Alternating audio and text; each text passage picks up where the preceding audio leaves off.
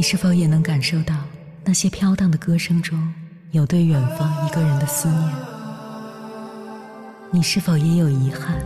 那些装进信封却始终没能寄出去的千言万语？你是否也走过从南到北那漫长的路？遇见，也错过那东来西去的人。当往事随风，亦成风。凌晨时分，跨越千山万水，讲述和倾听我们的故事。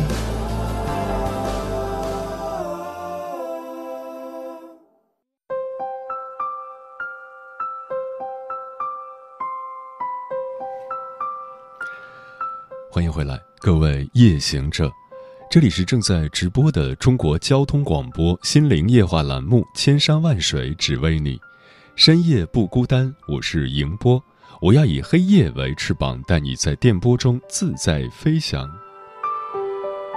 现代社会生活的乐趣有两种：消费型快乐和创造型快乐。消费型快乐满足的是表面的感官刺激和生物性需要。满足之后，随之而来的是空虚感；而在创造型快乐里，通过创造自己的产品，发挥自己的才能，你会感觉自己正在变得更好。之前看过著名导演希区柯克的一段采访，有人问他：“您觉得什么是快乐呢？”希区柯克的回答是：“一条清晰的地平线，什么也不用担心，只有富有创造性的，而且又没有破坏性的事物。”那么，希区柯克希望那条清晰的地平线拦住的是什么呢？他说：“就是像争吵啊、情感纠纷啊、仇恨啊这类东西。”他解释道：“我们都是普通人啊，我们难免会陷入各种各样的情绪之中。只有把这些情绪都抛弃之后，我们才有机会向前看，前方的道路才会清晰，之后才能真正的创造一些东西。”希区柯克表示：“这就是我想要的那种快乐。”不愧是享誉全球的电影艺术大师，说的真好。过去我们关于快乐的定义是什么呢？要么是去除了痛苦，比如不用上班；要么是满足了欲望，比如中了大奖。但希区柯克的定义就不一样，他的快乐是扫除了乱七八糟的情感牵绊，让我们可以专心去创造。这才是最高级的快乐。接下来，千山万水只为你，跟朋友们分享的文章名字叫《低级的快乐是消费，高级的快乐是创造》，作者 L 先生。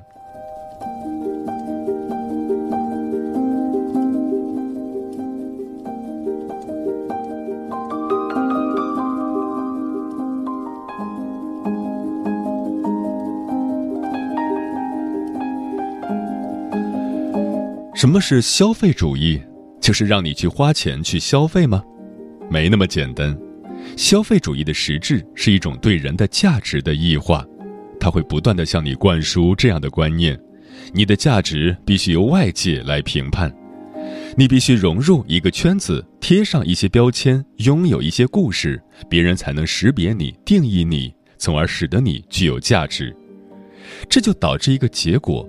你是谁？是什么层次的人？不是由你自己定义的，而是由你说什么语言、穿什么衣服、住在什么城市、在什么公司上班、做什么工作、交什么朋友、用什么日用品、有什么爱好，比如读什么样的书、听什么样的歌、看什么样的影视剧来定义的。从而，社会被人为的分化出一个个圈子、一个个层级、一个个鄙视链。这些被贴在身上的标签就叫做符号。所有这些符号聚合在一起，就构成了你对外的形象。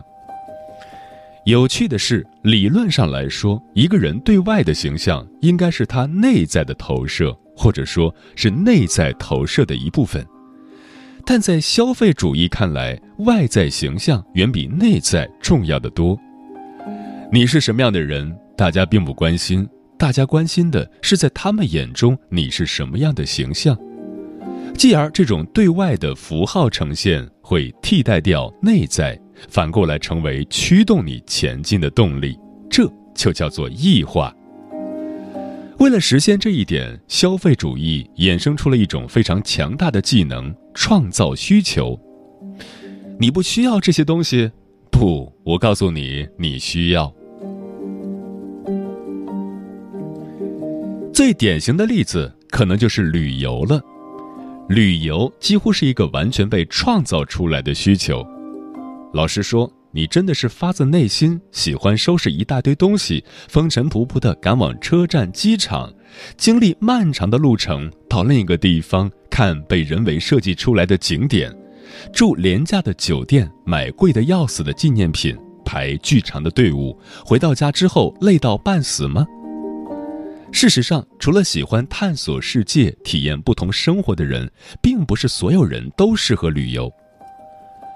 再举一些更直观的例子，你原本的需求可能是，我需要一套能穿去上班的衣服，但消费主义不会满足于此，他会给你画出一套繁复的体系，什么样的人适合什么样的衣服，用什么样的护肤品，拎什么样的包，打造什么样的形象，你无需费心，按照你的购买力从里面挑就是了，总有一套适合你。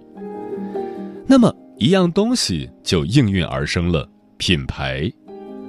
所有人都知道品牌是有溢价的，但也许并不是所有人都知道，除了增值成本和必要的利润之外，品牌大部分预算都投放到了同一个地方——广告。以欧莱雅集团为例，据欧莱雅二零一八年的财报，集团总销售额为二百六十九点四亿欧元。其中，研发费用占百分之三点三九，广告费用占百分之三十点二，销售渠道及行政费用占百分之二十点九，也就是接近一半的收入都用来做广告投放和销售渠道了。这些支出的作用是什么呢？当然就是强化前面的那些东西。你是谁，就用什么样的产品。用什么样的产品，你就会成为什么样的人。而当一个社会里面所有人都接受了这样的设定，它就会成为一个共识。这种共识会反过来对每个人形成规训，将这种被灌输的观念内化，变成自己的观念，从而圈子就出现了。所以，品牌的溢价是什么？它固然是一种信誉和保障。但更重要的是，品牌溢价本质上是一种区隔的代价，是一张入场券。你付出这笔代价，你就拥有了跟别人所区别开来的资格和能力。你无需费劲去展示自己、充实自己，而单单依靠拥有某个标签本身，你就能够成为某种人，获得一种自我身份认同的愉悦感。反复消费某个品牌，你就成了某个品牌的信徒，具备了品牌忠诚度，从而在心理上产生我们是同一类人的体验，进而开始围绕在品牌周围建立、划分出圈子，开始强调我们和你们的不同。但实质上，这样的区隔和分离本就是不应该存在的。喜欢什么，需要什么就去用什么，这不才是最自然的状态吗？上述“品牌”两个字可以具体替换成任何一个服装品牌、护肤品品牌、手机品牌、电脑品牌、汽车品牌，甚至一种爱好、兴趣、手艺都是适用的。偶像产业、时尚界、品牌、宗教。大多数兴趣领域，几乎都是由这套消费主义齿轮驱动前行的。它们本质上都是一张张圈子与自我认同的会员卡。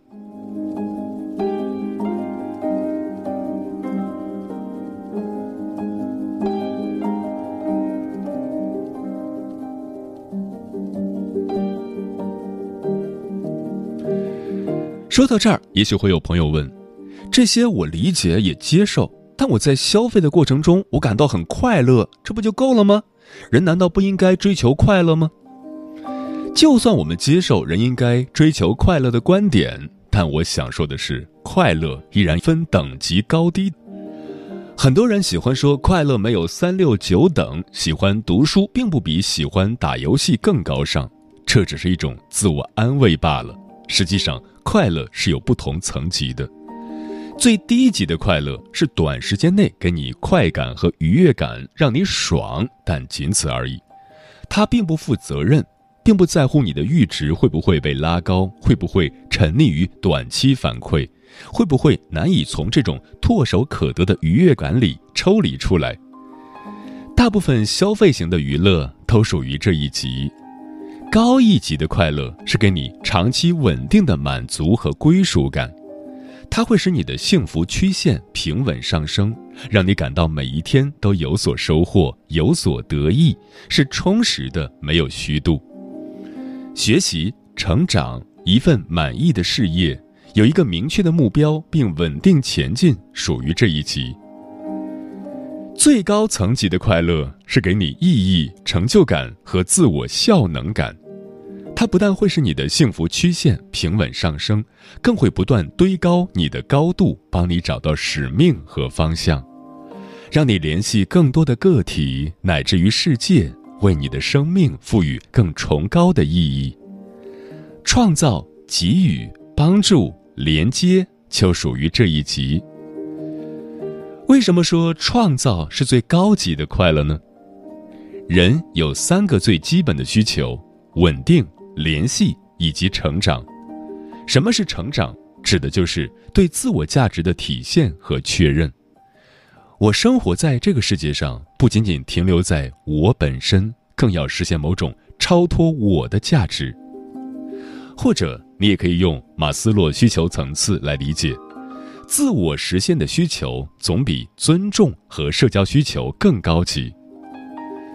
举个简单粗暴的例子，玩密室。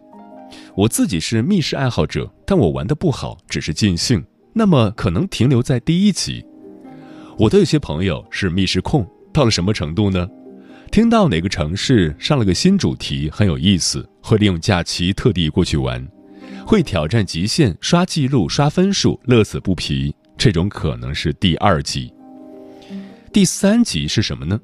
同样是密室圈的朋友，有些可能会被邀请去当评委。有些可能会自己为密室设计谜题、制作机关，以做出烧脑又好玩的谜题为乐，这种就是第三级。同样，在其他兴趣领域里面，一般也会认为门槛越高的越高级一些。这里的门槛指的不是金钱，而是技巧和能力。比如，你有价值十万的摄影器材，但拍出来的片子还不如他用手机拍的，那就不得不承认他比你强。再比如攀岩和蹦极，显然攀岩要更高级一些，因为攀岩难度更大，门槛也更高。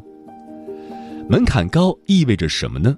意味着你需要经过思考、学习、训练，才能克服困难，抵达目标，从而提升自我效能感。也意味着你有更多的创造和帮助的空间。你可以教人拍照，但不会教人买器材吧？同样，你可以教人攀岩，但不会教人蹦极吧？拿我自己来说，我从来不会觉得读了多少书是一件值得炫耀的事情。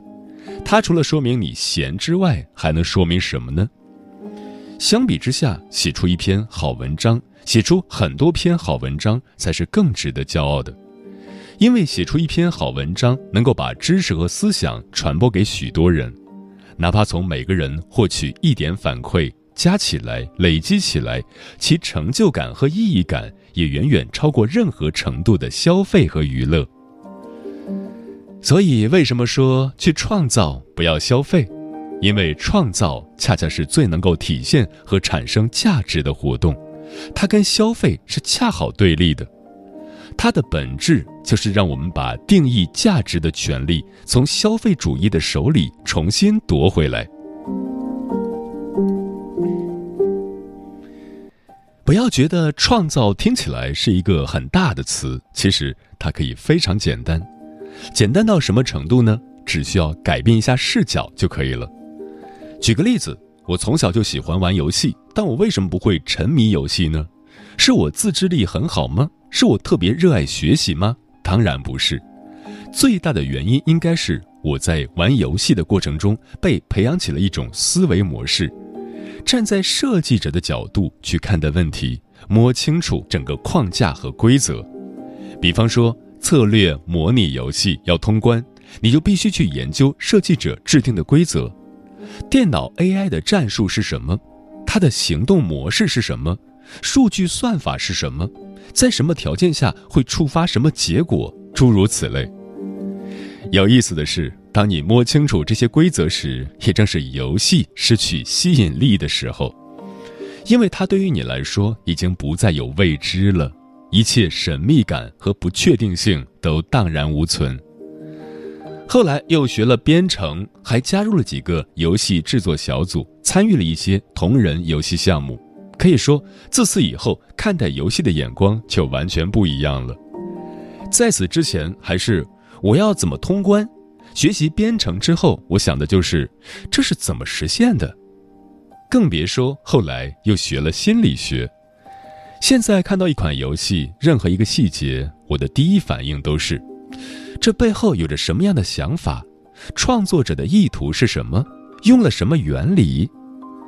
在这种情况下，你会发现你是完全没有办法沉迷的，因为你会习惯性的抽离出来，去审视它所呈现出来的效果，思考它背后的结构、原理、算法等等。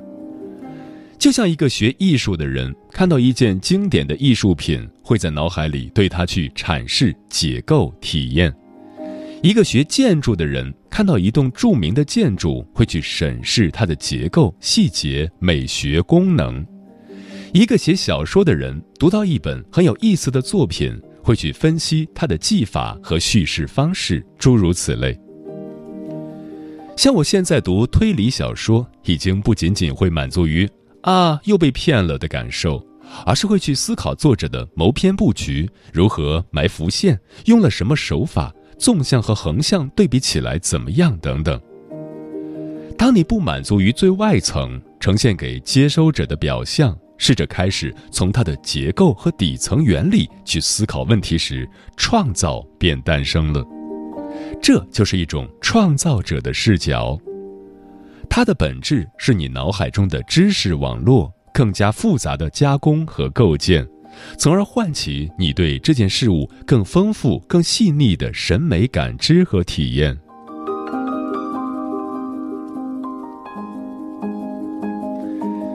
在这个基础上，如果你能够通过输出，把你所看到的独特事物传递给别人，点亮别人的盲区，那就是一种更有价值的创造了。举几个简单的例子，你喜欢玩游戏，那么。能否不要停留在玩游戏本身，而是通过游戏去创造出某种能够跟别人分享的作品？比如在 Minecraft 里建造一个城堡，能否写点攻略，分享心得，拆解算法，分析规则，帮助跟你一样一路走来的新手？如果你会写程序，能否写个辅助工具，造福更多的用户？或者能否组织一个社群，拉个群，让大家有一个可以交流的场所，能够互相帮助、互相激发，这些都会比你单纯停留在消费本身提供更高层级、更丰富的幸福感。如果你有喜欢的事物，试着不要只去消费它，而是去参与创造它。如果你喜欢美食，试着动手做一做。采购食材、动手烹饪、交流碰撞、设计创新都可以。如果你喜欢旅游，试着分享你的心得攻略，帮助其他人节省时间，也让自己的快乐能够不断的传递下去，甚至层次可以更高一点。如果你喜欢某种爱好，试着不要只是玩，而是真的去接触这个行业，问一问，我是否能够加入进来做一些事情。有哪个位置需要我的资源和能力？这是一种更好玩、更有趣、更高级的游戏。试着去亲手感受一样事物从构思、概念、加工到落地的过程，让自己去经历这么一个从无序到有序，从不确定到确定，从被动接收到主动给予的过程。也许你会打开一个全新的世界。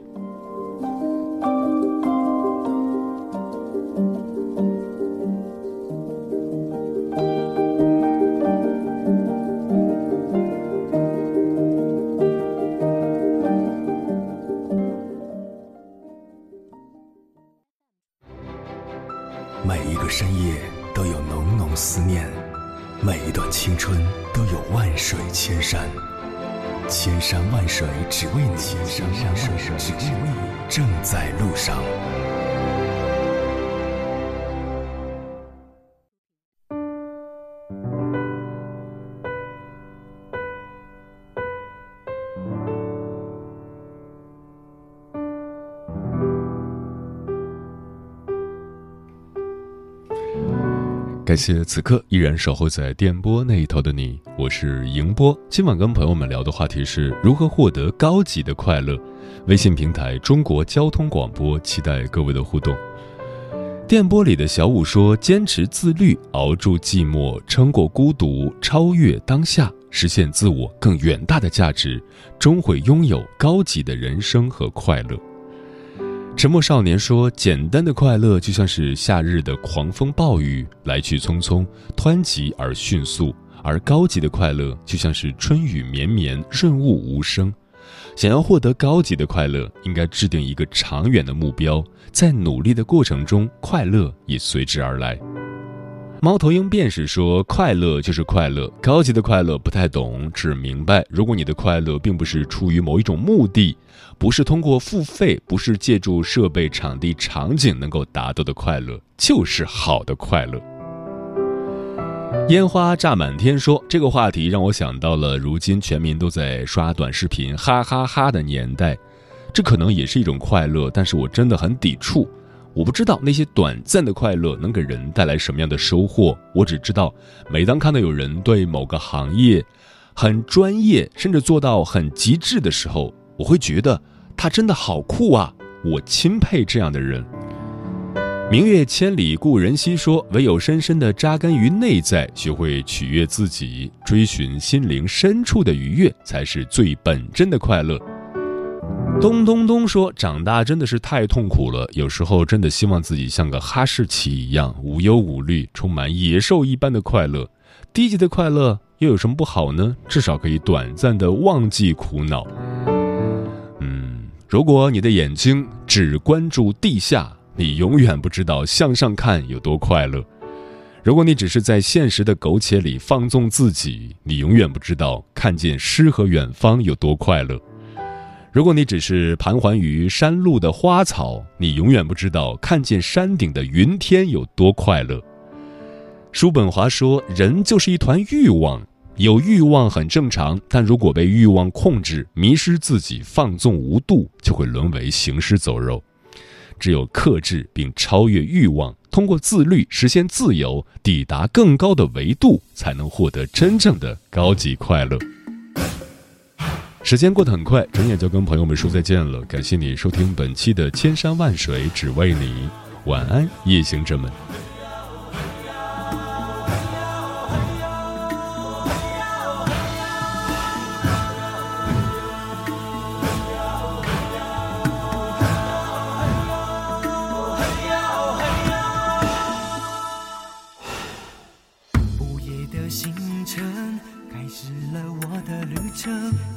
我又见月亮在另外一边，黑夜白天，我不想被困在里面。一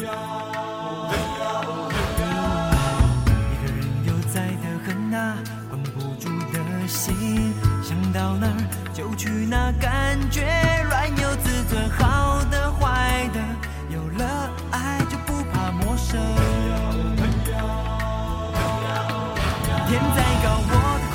之上哦嘿呀哦嘿呀只要开心就好哦嘿呀哦嘿呀哦哦风多大声藏不住我的情深经过的城都有温暖我冰冷的好人天再高我的快乐至上哦嘿呀哦嘿呀只要幸福就好哦嘿呀哦嘿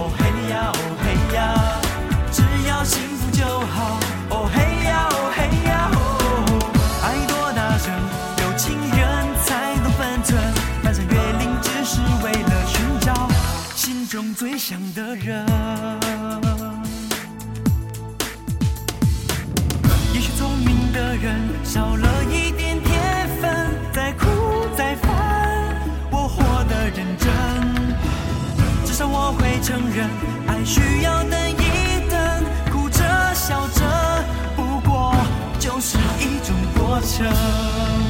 天再高，我的快乐至上。我嘿呀哦嘿呀，只要开心就好。